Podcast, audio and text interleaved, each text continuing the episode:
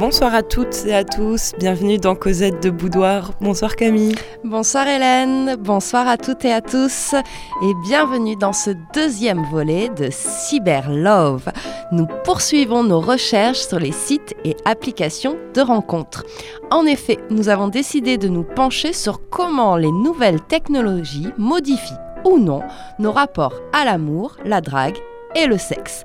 Bref, on continue nos leçons d'économie, de neurosciences, de mathématiques, que des trucs hyper kiffants. Dans une première partie, nous nous sommes intéressés à la généalogie de ces sites et applications, ainsi qu'à leur mode d'organisation basé sur des logiques économiques, les algorithmes. Est-ce que toi, Hélène, tu peux nous faire le petit récap de ce qu'on avait un petit peu euh, cherché, découvert euh, dans ce premier volet? On a évoqué le capitalisme de surveillance, la société de compétition et d'évaluation, et on a aussi pas mal parlé des addictions. Ouais, que des trucs hyper réjouissants. Alors maintenant, nous allons nous pencher sur les usages sociaux de ces sites et applications de rencontres. En effet, accusés d'avoir tué l'amour, la standardisation de ces services sont jugés peu romantiques et les rencontres en ligne ne seraient que des rencontres sexuelles. Cette idée est véhiculée notamment dans les médias. Serait-il le signe de la libéralisation des mœurs de l'émergence du rapport consumériste aux relations intimes, de sexe ubérisé?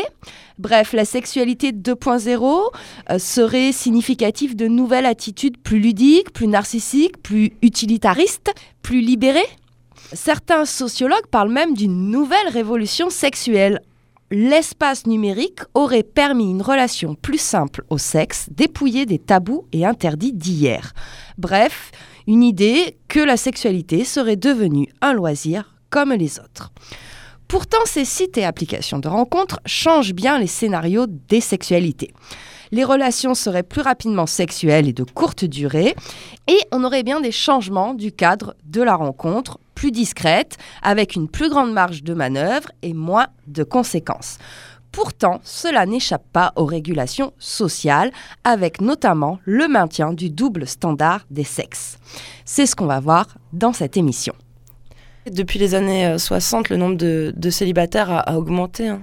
Oui, en France comme dans les autres pays occidentaux, en gros, en 2013, une personne sur cinq est célibataire. Est-ce que c'est aussi significatif d'un nouveau mode de vie, d'une crise de la rencontre Aujourd'hui, on assiste à une discontinuité des parcours conjugaux. Les célibataires sont perçus comme une population spécifique, évidemment, cible de marketing, hein, on n'oublie pas, on est dans des logiques économiques et capitalistes. C'est aussi un sujet de prédilection pour la presse. Pourtant, la diversité des expériences, des situations contrastées, aussi bien au niveau des conditions de vie que sur les aspirations d'avenir n'empêche pas des inégalités face au célibat. En effet, on a bien différentes manières d'investir les services de la rencontre et d'en user.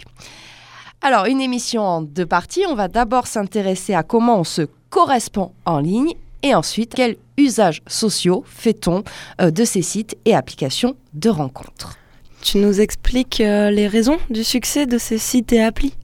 Oui, parce qu'il faut bien comprendre les circonstances qui ont popularisé une pratique jusque-là discréditée. Puisqu'on avait vu, même au 19e siècle, hein, euh, passer par des petites annonces pour rencontrer son conjoint ou sa conjointe, c'était mal vu. C'est en lien évidemment avec l'essor des pratiques numériques, mais aussi des changements de parcours affectifs. Jusque dans les années 50, sexualité, conjugalité et mariage coïncident largement. Aujourd'hui, l'entrée dans la sexualité ne marque plus l'entrée de la vie de couple et encore moins euh, l'entrée dans le mariage ou dans la vie de famille. Aujourd'hui, on assiste à ce qu'on appelle une période de jeunesse sexuelle. On a aussi beaucoup plus de séparation. On rappelle que le divorce est autorisé depuis la fin du 19e siècle. Donc on a bien une diversification de la vie intime. Et chez les plus jeunes, ces sites, et notamment plus particulièrement ces applications de rencontres, sont des espaces de flirt, de jeux de séduction, et permettent de vivre des expériences nouvelles sans devoir en répondre à l'entourage. On a bien un usage récréatif. Hein. C'est un espace où peut-être on est moins surveillé par les parents que la sortie du collège ou du lycée. Alors, ce sont d'abord les jeunes qui se sont emparés de ces sites et applications de rencontres dès 2006. Il faut dire qu'ils ont une grande familiarité avec l'univers numérique, hein, ce sont des générations qui ont grandi avec, à l'inverse de nous. Hein. nous les vieilles. Nous les vieilles. C'est consécutif de leur loisir et aussi de leur sociabilité. Et c'est vraiment un espace de sociabilité sexuelle en soi. Ça permet de jouer le jeu de la séduction sans s'y exposer complètement. Et c'est ce qu'on va avoir avec ce petit témoignage que tu nous as trouvé euh, de jeunes filles qui nous expliquent euh, quels usages elles font de certaines applications de rencontres. On se marre des fois, on rigole bien. L'autre fois, on était chez ma pote Mélanie et elle nous parle d'une autre application. Ça s'appelle Fruit. Et elle disait Oui, je vais aller en cueillir. Ça fait trop longtemps que je n'ai pas eu de bail. Et moi, je me disais euh, Je vais re-télécharger Tinder. Du coup, on sweepait des profils, c'était trop drôle.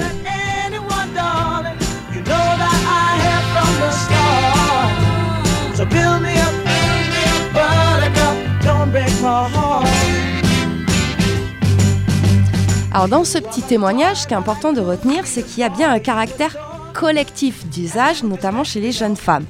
Et puis aussi, on a un caractère intermittent la jeune fille nous dit je vais le retélécharger. Mm. Hein.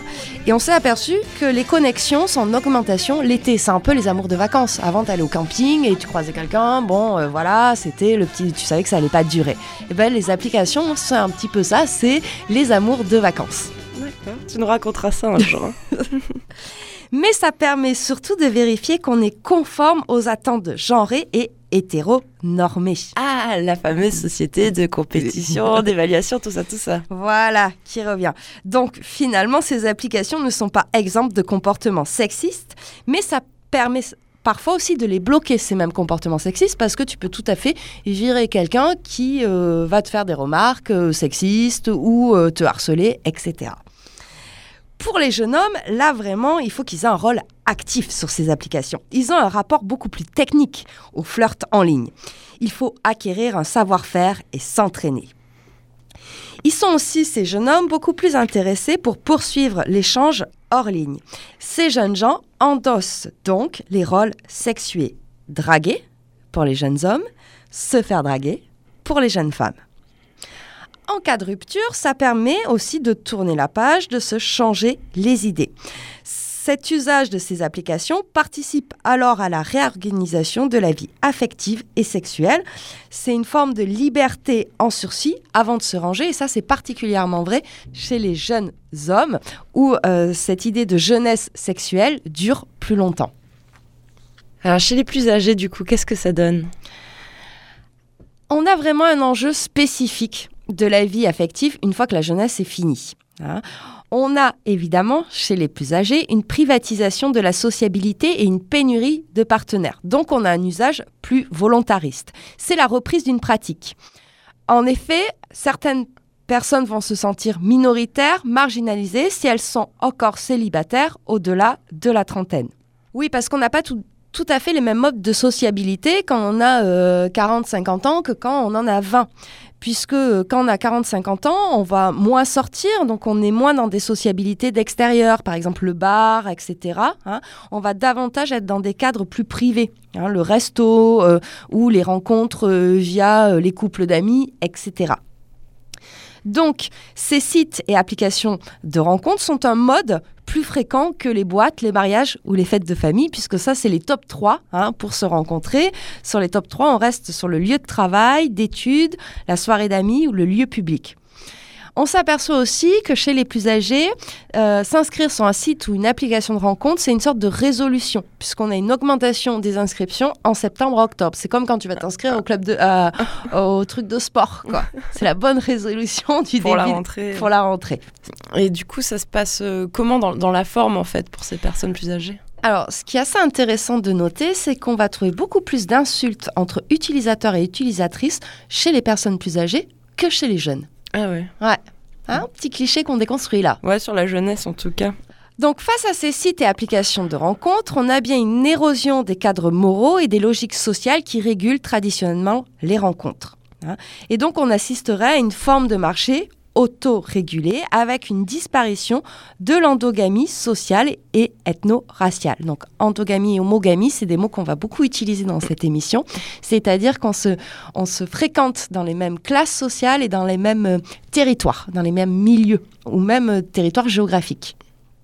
Pour les sociologues, euh, qui s'inspirent de, des théories de Bourdieu hein, sur la distinction de classe, l'homogamie est plus ou moins mise à mal depuis quatre décennies, notamment par les masses médias qui offrent une culture commune. Euh, c'est-à-dire que ces sites et applications seraient l'incarnation de ce mouvement de moyennisation sociale et culturelle. C'est-à-dire qu'on n'a plus cette grande distinction de classe avec une élite mmh. hein, et des classes euh, populaires. Maintenant, on a une culture quand même qui est partagée. Comme si ça se nivelait un peu. Voilà.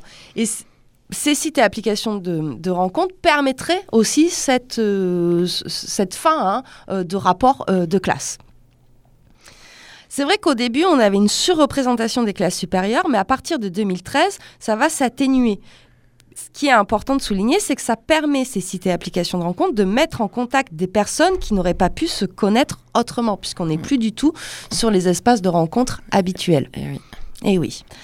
Donc Internet ouvrirait les frontières géographiques et sociales. Et là, c'est hyper positif. Tout à fait. Mm. Pourtant, l'endogamie continue, les rencontres en ligne ne sont pas moins homogames qu'une autre. Euh, ça n'abolit pas non plus les frontières géographiques, puisque finalement, puisque comme on l'avait vu, hein, il faut c'est des sites ou des applis qui géolocalisent, tu vas rencontrer euh, une personne qui vit souvent dans le même cercle géographique que toi. Hein, tu vas pas traverser la, France pour aller voir... pour aller bouffer au resto entre chez toi. Voilà.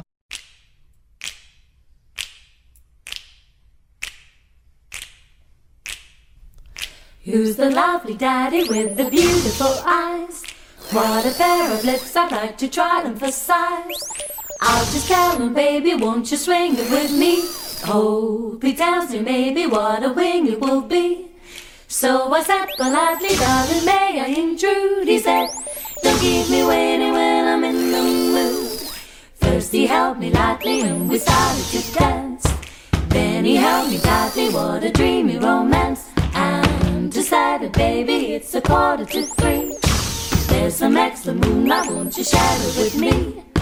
Then I answered, baby, don't you know that it's rude to keep my sister's waiting when I'm in the mood? In the mood. That's what he told me. In the mood.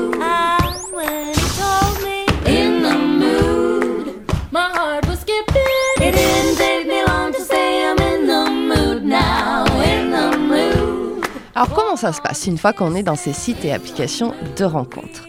En fait, il faut arriver à euh, cette idée de présentation de soi. C'est pas uniquement euh, se présenter physiquement, mais c'est aussi se présenter, présenter nos habitudes. On a un profil public, donc on est bien dans une mise en scène de soi, et ça va changer la manière dont les individus apprennent à se connaître. Ça bouleverse véritablement le scénario de la rencontre. Hein. Avant, on se rencontrait physiquement et c'était le prélude à toute relation. Là, la rencontre physique, elle n'intervient que dans un second temps. D'abord, il faut qu'on sache des choses sur la personne. Bon, explique-nous comment ça se passe concrètement quand on s'inscrit sur un site ou une appli de rencontre. Oui, parce que j'ai cru comprendre que ton téléphone ne te permettait pas de télécharger ces applications de rencontre. Eh non, eh non. Donc je vais te faire une petite mise à niveau. D'abord, on crée son profil. C'est un exercice un peu difficile. Souvent, on a peur d'être ridicule euh, ou de tomber dans la banalité ou à l'inverse, de trop se vanter. Et donc là, il faut trouver un juste équilibre. Il faut vraiment donner cette impression de normalité. Donc qui dit normalité dit standardisation. C'est pour ça que beaucoup de profils se ressemblent. En fait, il y a des bonnes pratiques qui diffèrent selon le sexe. On a différentes manières de se donner à voir et on va pas valoriser les mêmes attributs chez un homme ou chez une femme et ça va être aussi différent d'un milieu social à l'autre. Donc on a bien un rapport social contrasté à l'outil. Ce qui ressort dans la création de ces profils, c'est l'importance de la description. Et puis après, notamment pour Tinder, il va falloir s'inscrire dans une nomenclature très particulière puisque Tinder propose 250 nuances d'identification de genre qu'on va vous citer. Homme-femme. À genre. De genre variable. En questionnement sur votre genre, Intersexe, non-binaire, de genre fluide. tout spirit, Mahu, rae. Raeira, Alors, raeira, hein, c'est les termes euh, polynésiens pour tout ce qui est euh, ce qu'on appellerait aujourd'hui troisième genre. Ok. Hein. Je serais paumée. Hein. Ouais, mais d'un autre côté, ça ouvre aussi pas mal de, de frontières, puisqu'on n'est plus homme ou femme. Comme dans les formulaires administratifs. Voilà, là, c'est quand même, on voit quand même qu'ils ont essayé de de- de- d'intégrer hein, tous ces changements de mentalité dans nos sociétés. Et puis après, on arrive au fameux choix de la photo. Oui, le choix de la photo. Alors pour illustrer euh, cet aspect des sites et applis de rencontres, Camille, tu nous as trouvé un extrait de L'amour sous algorithme de Julie Duportail, un ouvrage dans, dans lequel elle, elle retrace ses, ses aventures Tinder. Et là, je vais vous lire un petit extrait. J'ai du mal à croire que je suis une seule et même personne, que je suis à la fois cette algue et ce moi idéal. Je cherche quelques photos, choisir pour cacher le mieux possible mes fonds marins glaciales, mes abysses dans lesquels évoluent mes pensées les plus sombres, les plus honteuses et les plus répugnantes, comme ces poissons monstrueux qui ne voient jamais la lumière du jour et vivent terrés dans des épaves. Quand je rigole devant le Tate moderne, le musée d'art contemporain de Londres, avec cette belle écharpe bleue électrique, est-ce qu'on les voit, les calamars géants de mes névroses? Et quand je remue ce vin chaud avec un chapeau de Mère Noël, est-ce que j'ai l'air d'avoir besoin d'amour? Je m'arrête devant une photo de moi en canoë, les cheveux dans le vent, où l'on ne voit pas le gras de mes bras. Petit pincement, c'est mon ex qui a pris la photo. Est-ce que ça se fait de la choisir pour Tinder? Non, sûrement pas mais la photo est si belle. Cet extrait hein, confirme bien que le choix de la photo est hyper stratégique et ça on l'avait déjà évoqué là, dans le premier volet de cette émission. hein. et d'ailleurs, on vous avait même donné quelques petits conseils. Donc, pour les femmes, il faut des prises de photos chez soi d'intérieur avec vue plongeante sur le décolleté. Et pour les hommes, on vous avait parlé de chaton. Il f- C'est le top, quoi. Un animal dans les bras et un chaton. Oui, mais il faut faire quand même une activité sportive. Ah oui, hein. c'est vrai. En extérieur pour les hommes, du Ouais, coup. en extérieur. Eh Et euh, le chaton, le chiot peut passer à la rigueur. Ouais. Ouais, Un le- chiot labrador, du coup. Oui, évidemment. Pas un malinois, quoi. Mon petit malinois dans les bras. Je suis trop tendre. Avec mon pitbull. Non, non, on reste sur le petit chat, c'est une valeur sûre. Alors, une fois qu'on a euh, choisi sa photo, on va faire un choix sur le euh, profil. Donc ça, c'est là où on l'associe volontiers à l'univers de la consommation. Hein. Mais c'est un petit peu la même chose, c'est-à-dire que quand tu draguais dans des bars, évidemment que tu faisais cette sélection. C'est vrai. Chacun ses lieux. hein. Mais ça se faisait de manière euh, implicite et indirecte. Mm. Là, euh, c'est concret. C'est toi Mm. qui vas euh, sweeper à droite ou à gauche en fonction si oui ou non tu euh, choisis le ou la candidate. Mm. Du coup, on a aussi une forme d'autocorrection parce que tu dis non, mais euh, celui-là, il n'est pas pour moi, celle-là, elle n'est pas pour moi. Et donc, moi, j'ai le droit à ça. Et puis, on a vu aussi que Tinder hein, mettait euh, te classer euh, en fonction de euh, ton Elo score, c'est-à-dire qu'est-ce que tu vaux sur le marché. Ouais. Alors parfois, il y a des petits mensonges aussi dans le choix des profils, notamment pour les classes les plus populaires. Là où c'est hyper important, et ça j'ai découvert euh, cette, euh, ce point-là en bossant euh, pour cette émission, c'est que la maîtrise du français est un facteur de sélection pour les classes sociales les plus élevées. Donc, L'orthographe en particulier? Ouais, l'orthographe en particulier. Donc là, on voit bien qu'on a une homogamie, c'est-à-dire se fréquenter dans, le même, dans les mêmes classes sociales, qui va se construire au fur et à mesure des échanges. Tu peux Ouais. quand même pas coucher avec quelqu'un qui connaît pas la règle du participe passé, Camille. Avec le COD placé devant. voilà. Et donc, une fois qu'on a commencé un petit peu ces échanges, il va falloir se séduire à l'écrit. Et là, tu dis, bah, c'est très 19e siècle. Hein C'est vrai. Hein Tout à fait. Bah ouais, l'échange épistolaire pour séduire. Hein À la Valmont, oui, c'est 18e, on remonte, je t'envoie un pigeon. La seule différence, c'est que c'est pas euh, couplé par d'autres pratiques, les sorties, les dîners ou, ou la danse, euh, comme euh, chez Valmont et les liaisons dangereuses. hein. En fait, on est juste dans l'échange verbal. On n'a pas le langage corporel qui parfois peut amener des indices ou non si tu plais ou, ou si la personne te plaît. Là, on est vraiment sur une séduction qui s'inscrit dans un registre intellectuel plus que sensoriel. Pas C'est- peu d'instinct, quoi. en fait. Voilà, c'est une entente par le verbe. Ouais. On dit d'abord ce qu'on fait, ce qu'on aime, il faut avoir des intérêts communs, se créer un univers référentiel. Et là, on est bien hein, dans l'homogamie, c'est-à-dire Mm. partager la même culture commune. Personne va dire qu'il est chômeur en gros sur son profil. Quoi. Voilà, et qui regarde euh, des films de merde. euh, Ouais. Voilà, tu vas pas dire ça, en fait. Donc là, on est bien sur des questions d'affinité culturelle. Et même les usagers et usagères nous parlent de feeling, hein, d'a- d'affinité euh, intuitive qui passerait à travers ces échanges euh, épistolaires. Mm. Euh, on a aussi le rôle de l'humour, hein, qui peut être un marqueur euh, social, puisqu'on on, on rit pas des mêmes choses en fonction des classes sociales. Non. hein. Et cet écrit euh, fonde une inégalité très forte, hein, puisque l'écrit, c'est un mode de communication discriminatoire. Hmm. Euh, en gros, si tu es dyslexique ou tu as des problèmes avec l'orthographe, euh, va pas choper sur Tinder, ça marchera pas. Ouais. Mm. Pour en revenir à cette histoire d'échange épistolaire, c'est quand même assez bref. quoi. Les... On, on avait vu que les Français et les Françaises sont ceux qui s'écrivent le plus longtemps. Oui, mais tu sais, on, on a une petite passion pour la littérature en France. Toujours dans ces codes de séduction, il y a la question euh, des ex. Ouais. Et là, ça dépend aussi des classes sociales. Chez les classes populaires, il n'y a aucun problème de parler euh, de ses ex ou de poser des questions sur les ex des autres, puisque la rencontre se fait de manière explicite.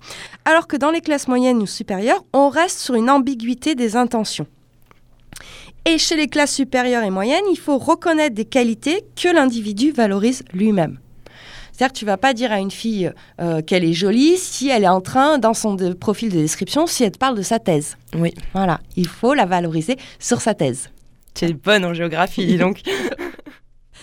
Et puis arrive la rencontre en face à face où le physique vient vérifier ici comment l'interlocuteur ou l'interlocutrice habite son identité sociale. C'est-à-dire, est-ce que son physique correspond à euh, son profil? Mm. Et donc là, euh, souvent, se mesure l'écart entre le portrait qu'il ou elle ont fabriqué de l'autre et son apparence réelle. Le cadre aussi de cette rencontre va permettre de juger la personne. C'est-à-dire que si t'invite ou elle t'invite au resto, bon, tu te dis, voilà, c'est peut-être euh, quelqu'un qui aime sortir, etc. Alors que si t'invite euh, chez soi, eh, bon, voilà, ça sous-entend aussi autre chose. Je sais au fait que tu veux parler.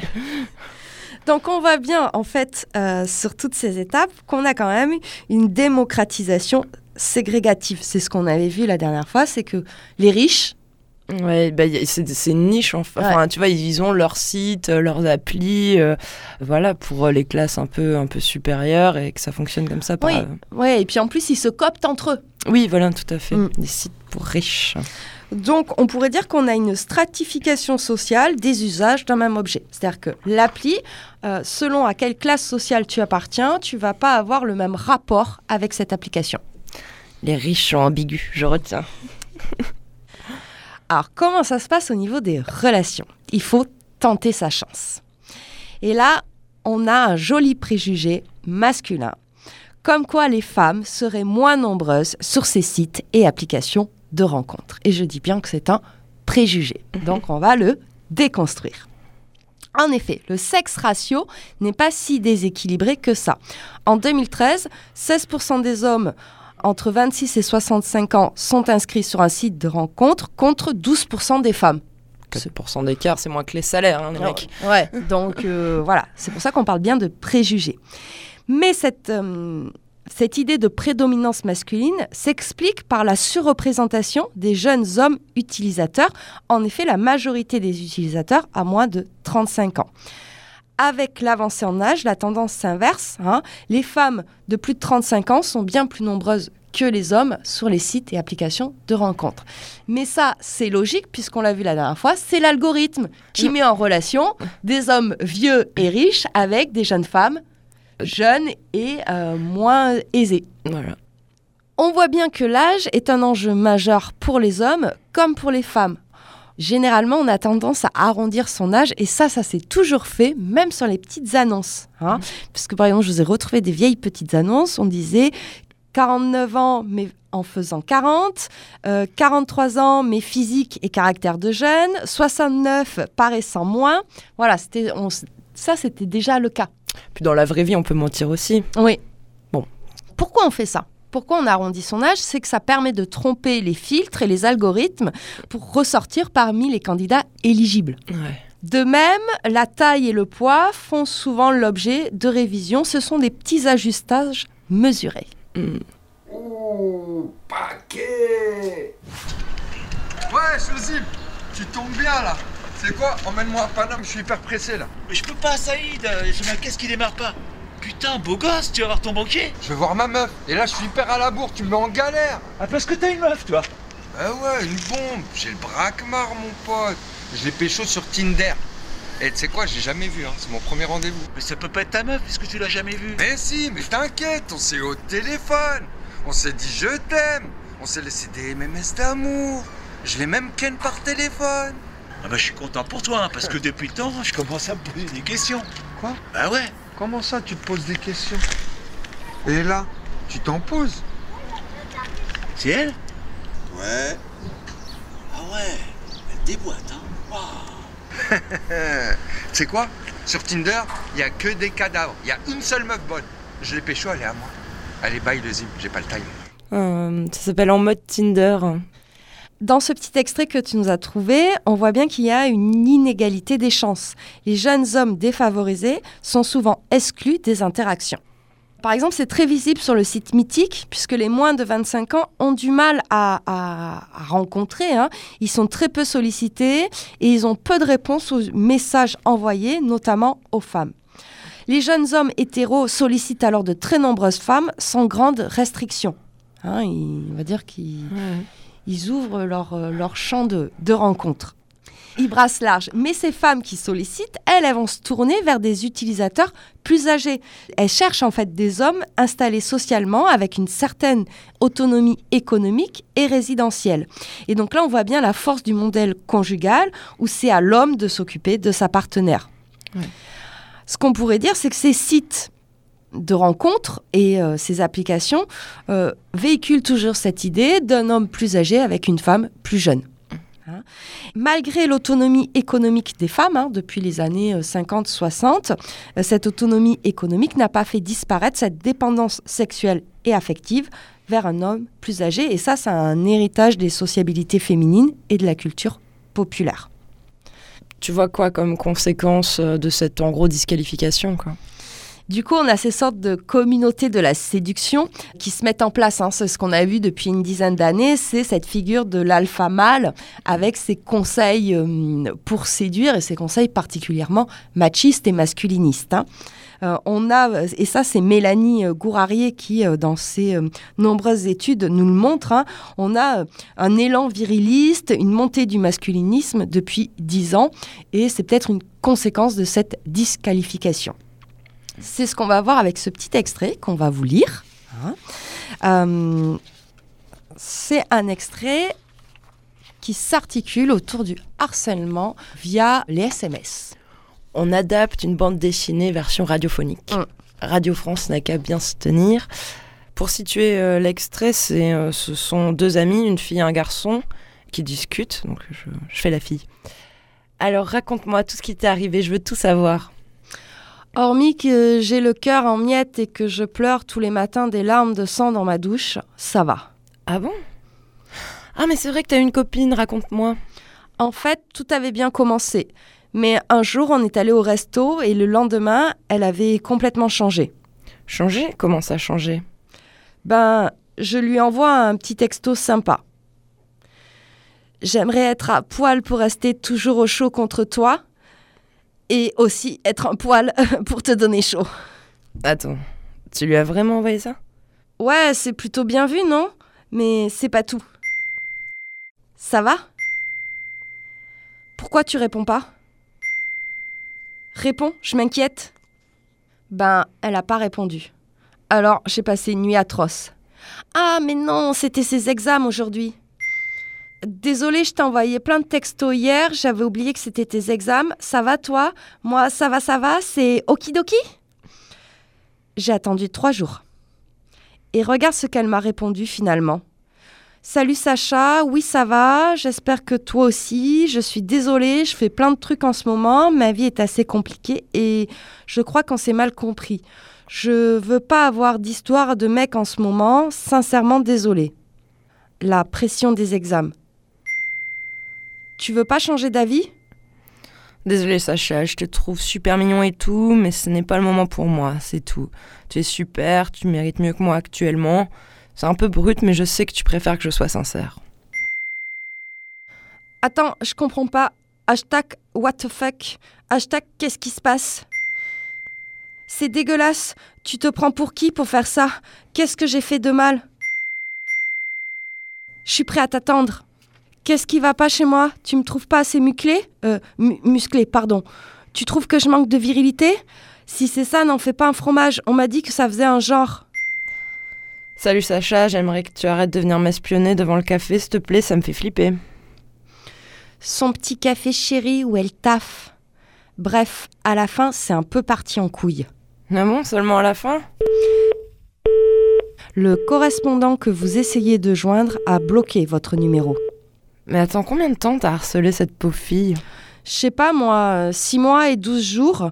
Au début c'était difficile, mais maintenant ça se stabilise, j'atterris doucement. J'essaie de vivre d'autres histoires, j'apprends la guitare, je perfectionne mon japonais, j'ai retrouvé le goût de vivre. J'ai juste du mal à imaginer qu'on ne sera plus jamais ensemble. Tu trouves que je ne suis pas assez viril pour les filles? Cyber Love, une émission de Cosette de Boudoir.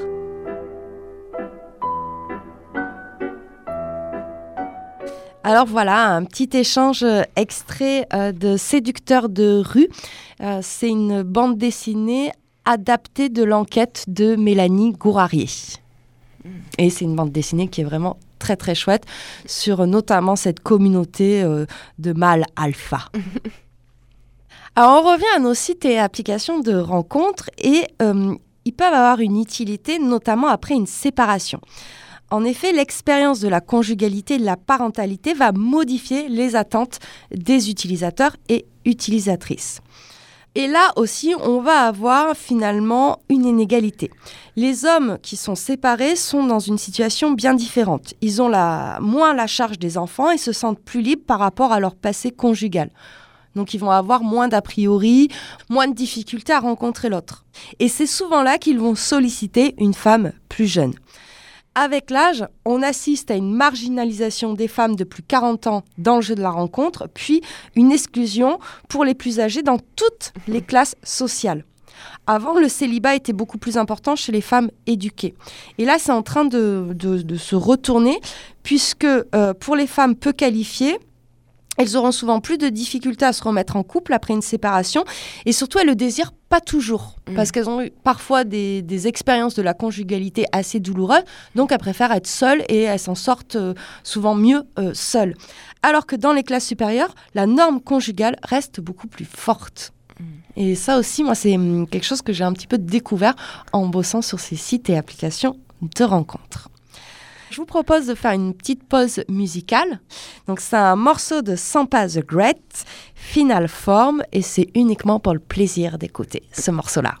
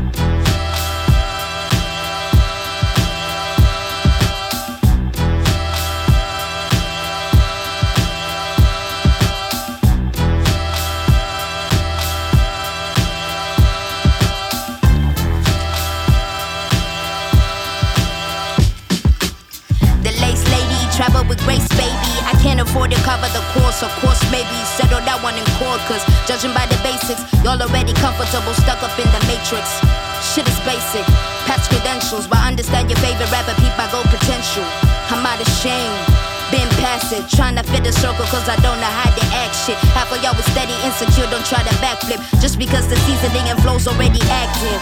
Only four years, fantastic. Young veteran, new classic.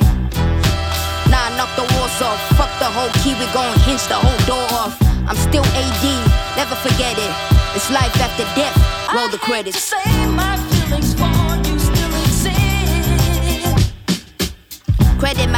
A trip to see Jamaica. Molly spirit with the vapor back design. That's the nature. Africa, the new America. I hope I earn this permanent. And this I put my pen in it. Got my land and my permit with it. Bone on my bone, flesh off my flesh. Witness in me, you can't make me feel less. Let's hold. I'm not impressed. Best mode, got my afro like an empress. Great state I'm in, in all states I'm in. I might find a form my melanin. Great state I'm in, in all states I'm in. I might find a form in my melanin. Great state I'm in, in all states I'm in. I might find a form in my melanin. Great state I'm in, in all states I'm in. I might find a form in my melanin.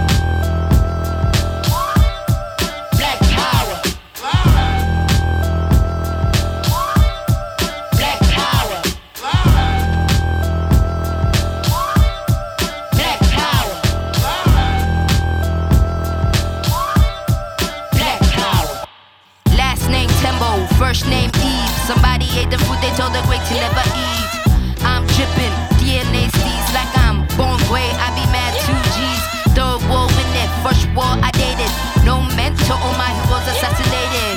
We been here, reincarnated. Tryna finish what they started and we made it.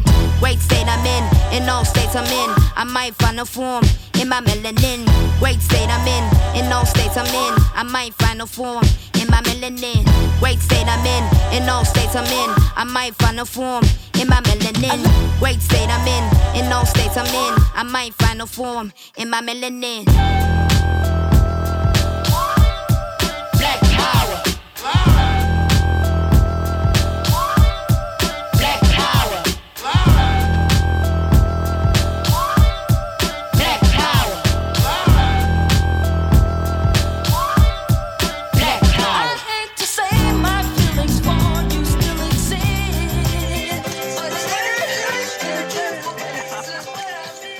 Retour dans Cosette de Boudoir pour le deuxième volet de Cyber Love. Alors, est-ce que les, les rencontres en ligne, finalement, on donne une hyper-sexualisation des rencontres? Certes, ça favorise des relations de courte durée, mais ce n'est pas une sexualité sans entrave. Ces sites et applications de rencontres sont traversés par de fortes normes sociales, notamment le double standard des sexes est très marqué sur Internet. Alors, avec euh, ces sites et applications de rencontres est née la figure du sex friend. Cette expression, le sex friend, est même entrée en 2013 dans le Petit Robert, qui traduit ça par l'expression plan cul. Alors, on a d'autres expressions en anglais, on utilise plutôt. Friends with benefits ou fuck buddy. Il faut quand même souligner que le sex friend, c'est il y a quand même une autre dimension que le plan cul, puisque pour être sex friend, il y a l'idée de friend, d'ami, il faut s'apprécier et se connaître un minimum. Alors cette idée de, de sex friend est souvent instrumentalisée par les milieux cathos. Cette baise sans sentiment viendrait des homos. Hein, les cathos, de toute manière, tout ce qu'ils peuvent instrumentaliser, ils le font. hein. Ils sont sans pitié. Pourtant, la notion de continuum moral est respectée. On a un ensemble d'actes qui préparent, accompagnent et suivent la rencontre sexuelle. L'éthique du sex fund est minimale dans son principe, mais riche dans ses prolongements. Elle invite à cultiver des liens qui permettent de développer finalement des relations durables, polyvalentes et productrices de plaisir. Avec le sex friend, on est plus prudent, on est plus efficace et on est plus éthique puisqu'on ne traite pas ses amis comme des produits. C'est ce qu'on va voir dans ce- cet extrait de la mini-série Bref. Et là, c'est Bref, j'ai un plan cul. C'était dans la saison 1, c'est l'épisode 11. Bref, j'avais beau avoir croisé cette fille il y a trois semaines et quatre jours, ça m'empêchait pas de continuer de voir Marla. Marla, c'est mon plan cul régulier. Enfin, quand elle veut. Souvent, elle donne pas de nouvelles pendant trois mois. Elle débarque à 3h du mat, on couche ensemble, et elle repart. Quand elle repart pas, elle dort. Beaucoup. Beaucoup. Vraiment beaucoup. Parfois, on déconne. Parfois, elle est bizarre. Quand elle se réveille, elle est accrochée à moi. Elle répète souvent Je t'aime pas. hein. Ah, c'est cool. Je crois qu'elle m'aime bien. Elle fabrique des trucs pendant des heures. Et souvent, c'est de la merde. Ah, c'est pas mal. On joue souvent à la console. Elle tourne la manette à droite pour faire tourner son personnage. C'est facile pour gagner, j'appuie sur tous les boutons. Pas dans ta face Non, t'es pas un con. C'est une bonne joueuse. Elle mange des trucs au supermarché sans les acheter. Dans la rue, on court n'importe comment. J'adore ça. Eh, vas-y, je t'emmerde, toi. Pas tout le temps. C'est pas grave. Bonjour. Je l'ai prise dans tout mon appartement. En y réfléchissant bien, c'est elle qui m'a pris dans tout mon appartement. Des fois, elle me manque. Des fois, pas du tout. Un jour, elle m'a dit. Je suis enceinte. J'ai dit. De qui? Elle m'a dit. T'es qu'un con. J'ai dit. Tu vas faire quoi? Elle m'a dit. Je déconne. C'était pour voir si t'étais qu'un con. T'es vraiment qu'un con. Elle est partie. Je l'ai pas revue pendant trois mois. Bref, j'ai un plan cul régulier.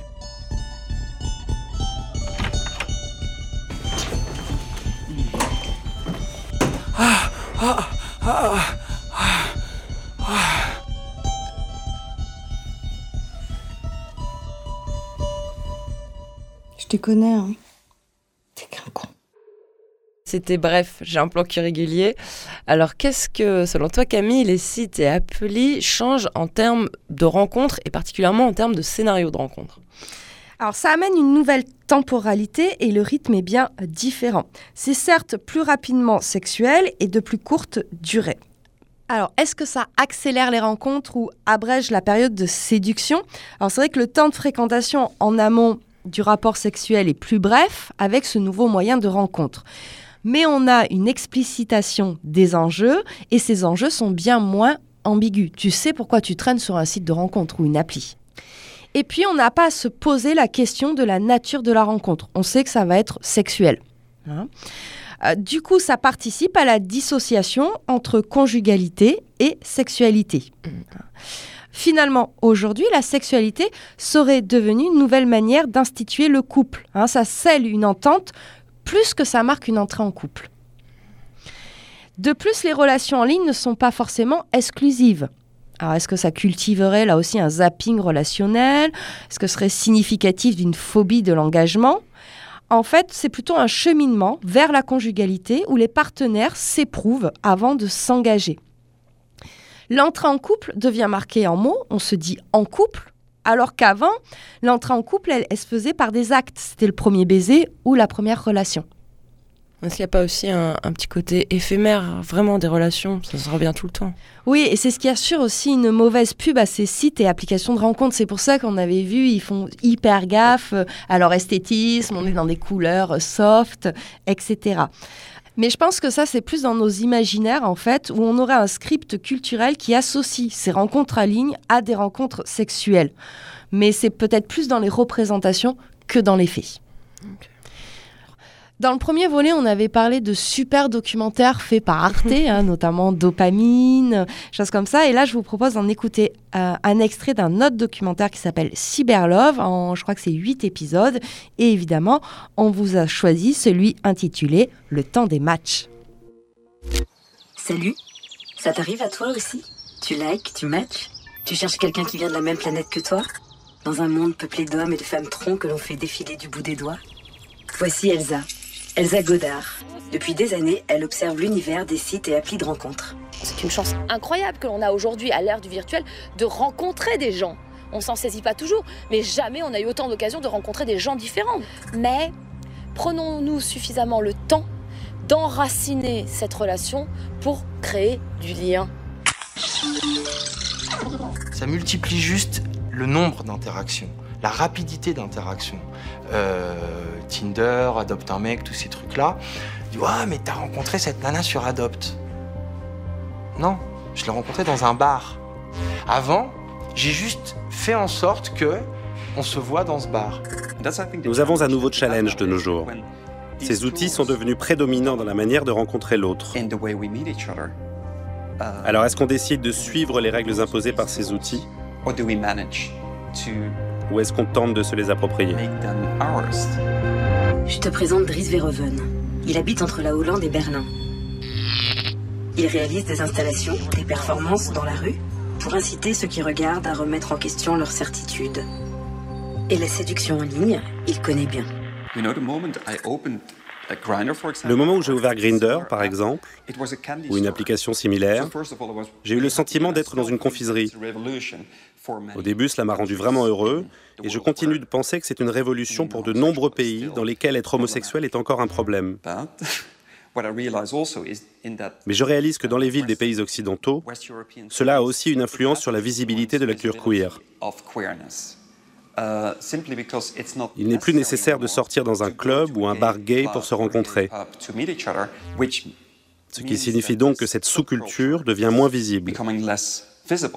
Il y a aussi une autre question qui se pose.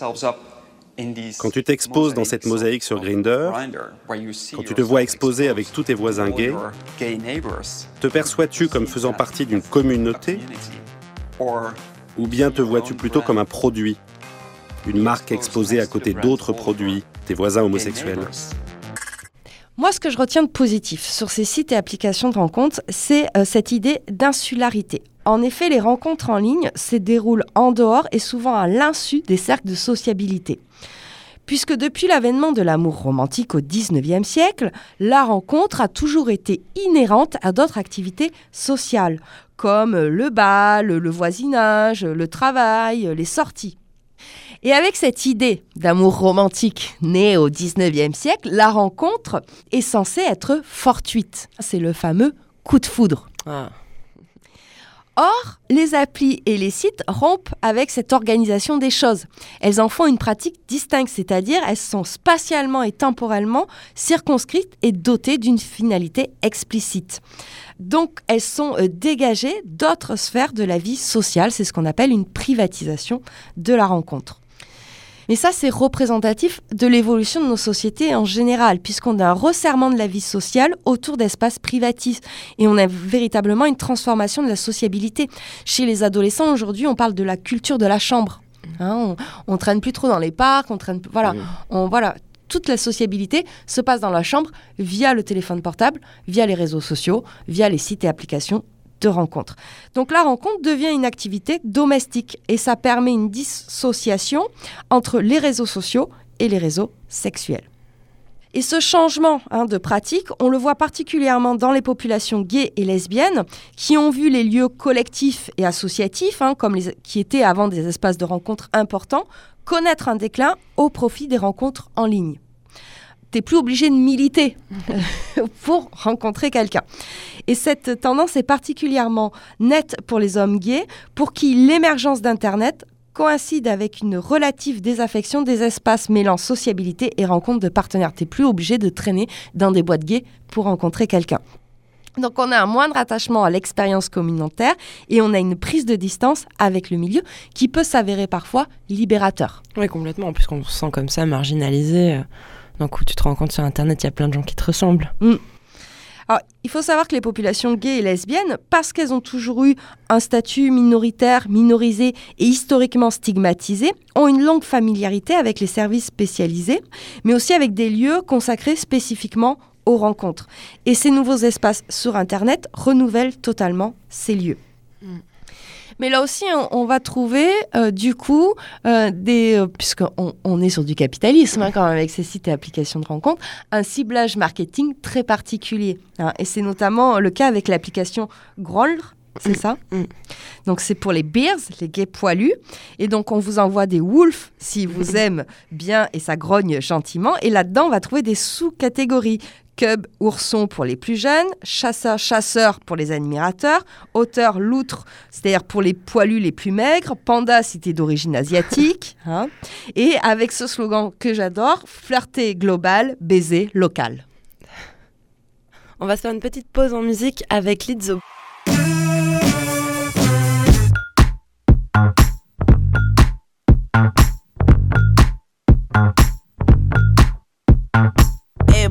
What you say, boy? You tryna play coy like a game boy? Hit my phone, boy. Is your homeboy? Are you alone, boy? Come give me dome, boy. Got a boy with degrees, a boy in the streets, a boy on his knees, he a man in the sheets. Sheesh, it's all Greek to me. Got this boy speaking Spanish. I hit puppy. Baby, I don't need you. I just wanna freak you. I heard you a freak too. What's two plus two?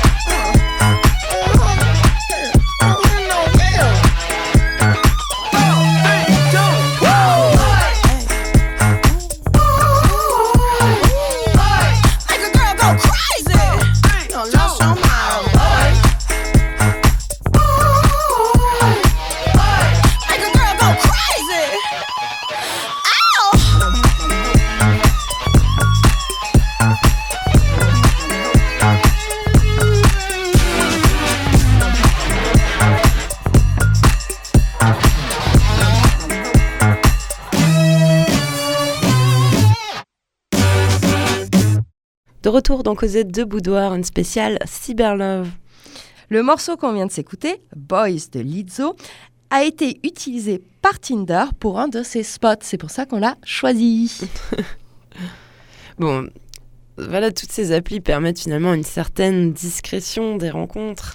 Oui, puisque ce sont des rencontres qui se déroulent loin des regards de l'entourage, donc ça permet une plus grande autonomie dans la gestion de sa vie privée. T'as pas le public qui assiste à la scène, euh, du coup t'as pas de faux pas dans les cercles de sociabilité. Donc ça a moins de conséquences et t'es moins exposé. L'entourage est donc destitué de sa fonction d'entremetteur des partenaires, mais aussi de son rôle d'inspecteur des relations naissantes. En gros, t'as pas le pote ou la pote qui va te dire non mais il est un peu chelou, non mais il est... voilà. Hein Ouais, c'est ce que tu disais sur euh, l'insularité, même la Mm. famille, enfin des choses comme ça. hein. Oui, tu plus cette validation, Ouais, etc. d'entourage. Ouais. Et ça, c'est assez positif. hein. Et donc, on a un moindre contrôle extérieur sur les relations nouées et ça amène du coup peut-être une certaine liberté. C'est aussi peut-être ce qui explique le succès de ces sites auprès des populations gays, bi et lesbiennes, où le taux d'usage est plus élevé. Euh, c'est même un mode de rencontre majeur pour des couples de même sexe, puisque les interactions sont davantage à l'abri de l'homophobie et les utilisateurs sont bien identifiés comme bi ou homo. Et ça permet aussi de séparer les réseaux sexuels des réseaux sociaux dans des contextes où l'homosexualité est stigmatisée. Mais l'hétéronormalité est toujours prégnante et particulièrement sensible au début du parcours affectif. Ça permet donc, notamment pour les plus jeunes, euh, de d'expérimenter une sexualité qui n'est pas toujours encore assumée euh, devant l'entourage. Et là, je pense aux euh, jeunes femmes lesbiennes. Et c'est exactement ce qu'on va avoir avec le prochain extrait. Alors, c'est un extrait d'un spectacle de théâtre de rue intitulé Ne le dis surtout pas et proposé par la compagnie GIVB. hein. Alors, c'est euh, un spectacle auquel j'avais assisté cet été à Aurillac. Et c'est euh, un petit peu le, le parcours affectif euh, d'un jeune homme euh, homo. Que tu as capté avec ton joli micro à poil de chat. C'était des mecs à perte de vue. Internet, c'était ma révolution. Mon mai 68 à moi.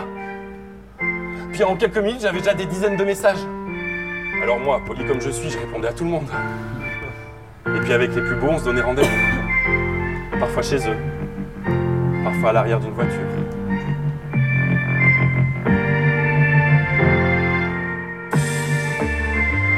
La révolution au milieu du salon. À chaque connexion, c'est une nouvelle mission. C'est un monde nouveau dont je suis le héros. Après quelques photos, j'ai choisi les plus beaux et sans modération, je vais les consommer. Tombez vos pantalons, il faut me rassasier dans un rythme effréné, sans jamais m'arrêter. Je deviens un drogué du sexe immodéré. Quelques caresses sur mon clavier et je bascule au rayon frais des produits très bien emballés et un grand choix de nouveautés. Tel un sportif de haut niveau, je ne sors jamais sans mon flambeau. Actif, passif, plan à plusieurs, je dis au revoir à ma candeur. Actif, passif, ça parle à tout le monde Je vous explique un peu ça. C'est la révolution au milieu du salon. À chaque connexion, c'est une nouvelle mission. C'est un monde nouveau dont je suis le héros. Avec quelques photos, j'ai choisi les plus beaux. Et sans modération, je vais les consommer. Tombez vos pantalons, il faut me rassasier. Dans un rythme effréné, sans jamais m'arrêter. Je deviens un drogué du sexe immodéré. Aucune raison de s'attacher. S'ils insistent pour me revoir, je leur fais comprendre qu'il n'y a pas d'espoir. Rien que du sexe sans concession, j'ai entraîné ma mécanique sans me soucier de leur éthique. Lancé dans cette course folle qui me consume.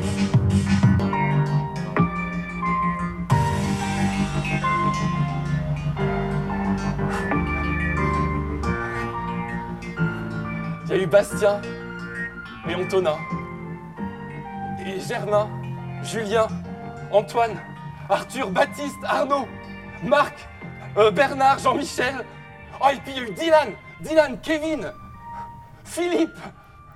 De retour Alors on voit bien dans cet extrait-là que ça permet, euh, là il en est, euh, ouais, je pense qu'il a 18-20 ans dans, dans cet extrait-là, et, et on voit bien que ça lui permet d'expérimenter euh, euh, une sexualité à l'abri hein, du regard de l'entourage. Ces sites et applications de rencontres ont aussi un intérêt pour la population hétérosexuelle, notamment pour les femmes, puisque les relations éphémères sont valorisées chez les hommes, beaucoup moins chez les femmes, et là ça leur permet aussi d'avoir plusieurs partenaires sans euh, que l'entourage le sache. hein. Est-ce que les femmes sont vraiment plus libres quand même? Eh ben non, en fait, ces sites et applications n'ont pas fait disparaître la morale sexuelle, mais ça permet, ça donne l'occasion, plutôt on pourrait dire, de s'en prémunir temporairement.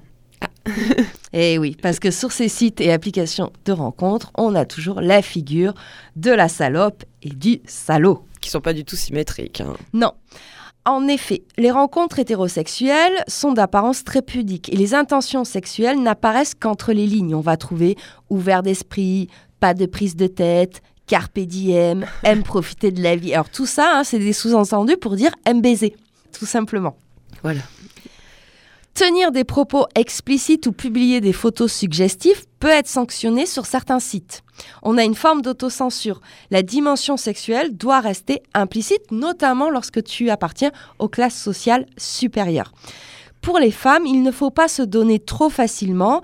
Si tu te donnes trop facilement, ou si c'est toi qui vas euh, être un peu trop, euh, D'être un peu trop à l'initiative. eh bien, ça va te dévaloriser. Hein. À l'inverse, la figure du salaud, ça disqualifie l'homme en tant que partenaire. hein, c'est celui qui entube, le donjuanisme, le narcissique, le collectionnaire. Mais ça ne le disqualifie pas socialement, parce que c'est toujours bien vu d'avoir beaucoup de partenaires pour un homme, notamment lorsqu'il est dans sa période de jeunesse sexuelle. Donc ces sites et applications de rencontres présentent une fois de plus les femmes comme des sujets amoureux avant d'être des sujets sexuels. Donc là, on est toujours dans une différence de genre et on a toujours cette dichotomie entre hommes et femmes, entre une sexualité cumulative pour les hommes et une sexualité exclusive pour les femmes.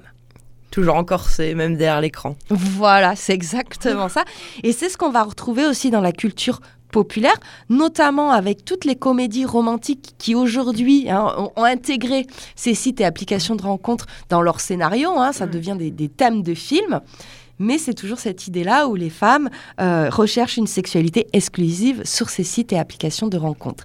Et je crois que toi, tu nous... alors là, on n'est pas dans la comédie romantique, mais tu nous as trouvé un film qui évoque un petit peu ça. Ouais, c'est euh, celle que vous croyez. Bon, c'est l'histoire. euh, c'est une femme interprétée par euh, Juliette Binoche, donc qui, est- qui a 50, 55 ans, qui se crée un, un profil en fait pour épier euh, son, son amant sur, un, sur un site de rencontre. Et puis finalement, elle va rencontrer un homme plus jeune qu'elle. Mm. Oui, parce que c'est créer un profil bien plus jeune. Hein. Ce qu'on va retrouver, euh, c'est euh, dans ces sites et applications de rencontres l'importance de la norme de la réserve féminine. C'est Du corset. Du voilà, c'est le corset, c'est une condition. Il faut afficher une image pudique, refuser les avances trop explicites, faire preuve de tempérance dans les interactions avec les hommes. Donc on est bien face à des rôles de genre qui sont exacerbés. C'est vraiment à l'homme de prendre l'initiative, il devient organisateur de la rencontre. Il va rechercher la partenaire, signaler son intérêt, prendre le premier contact, animer les interactions, proposer de se voir hors ligne, prendre l'initiative de se revoir. Donc là, on est sur des trucs hyper classiques hein, qui durent depuis le 17e, pratiquement 18e. hein. Et cette tendance est encore plus nette en France qu'ailleurs, et plus particulièrement sur Mythique. Hein. On est vraiment dans une division du travail du jeu de la séduction. L'invite sexuelle, lorsqu'elle vient des femmes, ne trouve pas forcément de réponse. Et puis on va avoir, hein, dans les études euh, là-dessus, euh, on va avoir des témoignages d'hommes qui disent Ah, mais ça fait peur, je me sens mal à l'aise, etc. Parce que ben, ça trouble les cartes hein, de ce jeu de, de séduction. Et donc faire preuve de réserve, ça peut être aussi une stratégie pour dégager un espace de négociation quant à la nature à donner une relation naissante. En fait, de ne pas répondre tout de suite, ça peut permettre aux femmes de voir un petit peu là où elles vont. Mais néanmoins, ces femmes restent exposées, et surtout on leur rappelle qu'elles restent exposées de façon permanente à l'éventualité de violence et gardent constamment à l'esprit le fait qu'elles risquent d'être agressées. Et ça, on leur rappelle sans arrêt sur les sites et applications de rencontres. Ah ouais? Ouais. Alors, pas les sites, mais les- quand tu dis que tu vas sur une appli, que tu voilà, on va dire ah ouais, mais fais gaffe, tu sais pas qui tu peux rencontrer, etc. Donc plutôt dans le cercle. euh, Ouais, dans le cercle de, de l'entourage. hein. Euh, alors, on rappelle hein, que les agressions sexuelles se déroulent majoritairement dans des cadres privés, c'est souvent le fait de l'entourage, hein, que dans des espaces publics. Mais ça continue d'attiser les pleurs. Donc, rencontrer des hommes inconnus sur Internet est perçu pour les femmes comme une pratique potentiellement dangereuse. Il incombe alors aux femmes de prendre des précautions. Il faut être prudente. Notion d'obligation. avoir fait du, du self-défense, de l'aïkido. Voilà, c'est ça. Et en plus, c'est que le, le spectre de la violence masculine est naturalisé. hein. Euh, Il est naturel que les hommes soient violents. Donc, il incombe aux femmes de s'en prémunir et d'en assumer les conséquences. Cette prudence devient alors une attente sociale. Et ça traduit une morale sexuelle. Il faut appliquer les règles de sécurité. Et si l'utilisatrice ne le fait pas, c'est l'utilisateur qui va anticiper. Il va donner son numéro. Il va différer le premier rendez-vous afin de montrer ses bonnes intentions. Ils sont pas cons, ils ont capté aussi dans quel monde ils vivaient, tu vois. Ils savent qu'elle flippe. Et du coup, ils ont une attitude protectrice. hein. On retrouve cette fameuse galanterie masculine. Et donc, les relations de genre participent à institutionnaliser les inégalités de sexe.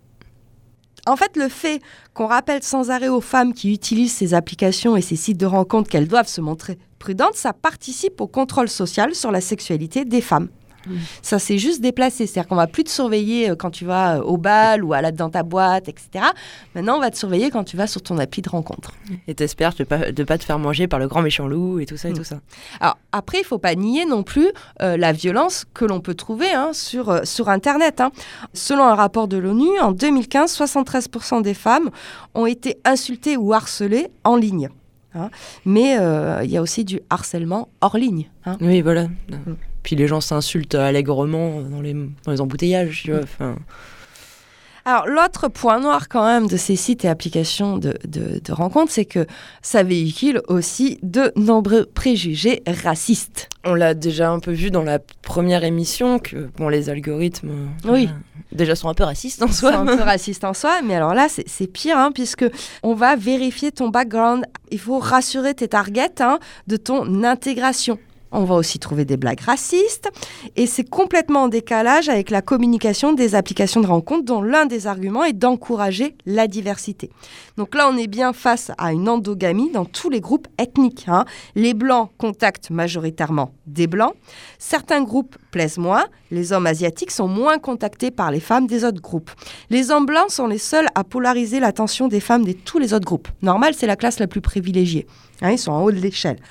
Alors que les femmes asiatiques, elle cristallise pas mal aussi les attentes des hommes blancs, parce que là c'est lié à l'imaginaire euh, euh, érotique raciste. Et en fait, euh, les grands perdants, et plutôt les grandes perdantes, sont les personnes noires, notamment les femmes. Mm. Et on va trouver par sur certaines applications de rencontres des, des annonces, mais complètement lugubres. hein. Pas de noirs, ni d'arabes, ni d'asiates. Ça, ça a été trouvé sur Grindr, par exemple. Suédois seulement. Mm. Alors, ouais, cette formule-là, no fat, no asian, no femme, pas de gros, pas d'asiat, pas de mec efféminé. Il y a euh, Kim Ji qui en a fait euh, un morceau. Et on va s'en écouter un petit peu. I came here to debut a brand new dance for you. Really easy to do, it's the new sensation. Only three things you need to do it just like me. Count it like one, two, three, generation.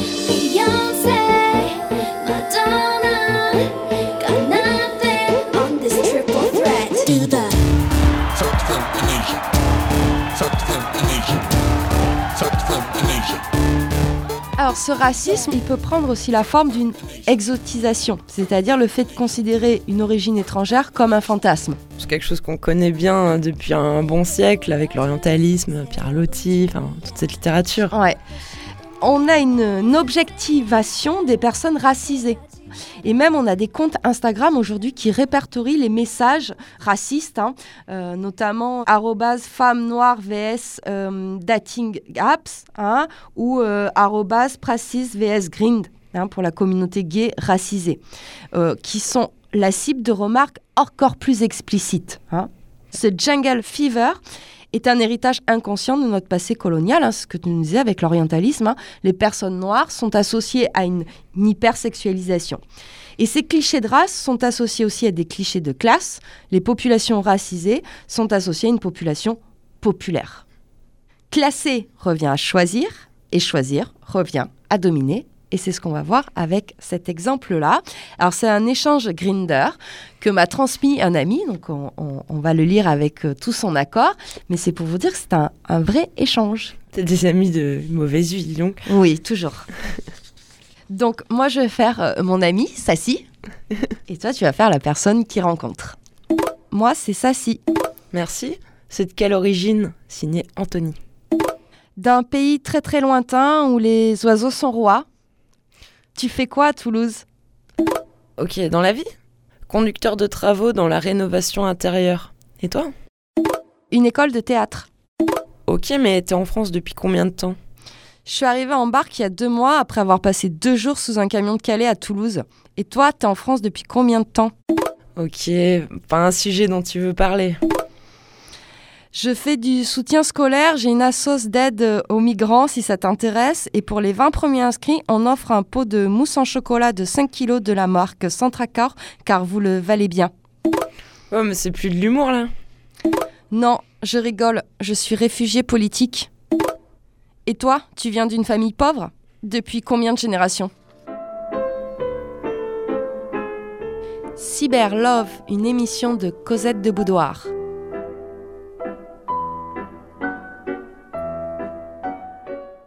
Donc là, on voit bien dans cet échange hein, euh, que le fameux Anthony, tout ce qu'il veut, c'est se rassurer sur euh, le background hein, de, de la personne qui contacte. Quoi. Prénom euh, non francisé, donc du coup, obligatoirement, t'es un étranger, tu viens d'où, tu fais quoi, voilà.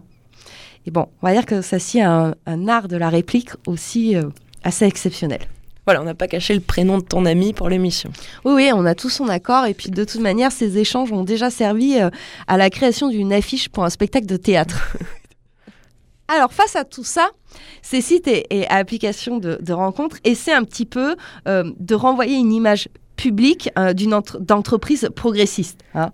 Tout comme Apple est très progressiste en faisant travailler les enfants en Asie. hein. Voilà, Tinder a aussi essayé de, changer un peu son image, hein, et notamment sur, euh, ils ont lancé des pétitions pour euh, s'engager à la faveur d'un emoji euh, couple mixte. Ils se sont aussi engagés pour l'égalité salariale entre les femmes et les hommes avec le hashtag Tinder for Equality. Et en 2017, ils ont fait une campagne pour soutenir les femmes téméraires. Mais en gros, euh, c'est le principe du capitalisme, hein, de récupérer et de toujours euh, faire en sorte d'apparaître soft. Alors que euh, parfois, euh, ils véhiculent aussi des choses euh, assez réactionnaires. hein. Euh, on a vu le racisme, on a vu la double morale euh, sexuelle, etc. Alors pour conclure, Mm. Donc on a vu que mm, cette euh, pratique hein, des rencontres, euh, alors que ce soit euh, par les petites annonces et aujourd'hui par les applications et, et sites de rencontres, a été historiquement euh, marginale et stigmatisée, mais aujourd'hui c'est devenu un élément commun de l'expérience célibataire contemporaine. Hein. Ce qu'il faut retenir, c'est cette idée de privatisation hein, et cette idée d'insularité, c'est que ça permet d'échapper à la surveillance de l'entourage Et au contrôle. ouais. et du contrôle. hein. On a bien une transformation de la sociabilité et il va falloir un petit peu surveiller pour voir comment ça évolue. Avec quoi t'as préparé cette émission cette fois? Alors, euh, cette émission a été préparée avec l'ouvrage L'amour sous algorithme de Judith Duportail, Les nouvelles lois de l'amour de Marie Bergstone et Sex Friend de Richard Menneto. Très bien, merci beaucoup Camille. On peut réécouter euh, cette émission sur euh, le site de Décibel, bien sûr sur l'audioblog Cosette de Boudoir euh, d'Arte Radio, mais n'hésitez pas à visiter nos pages Facebook et Instagram. Merci Hélène et puis bonne soirée. Très belle fin de soirée.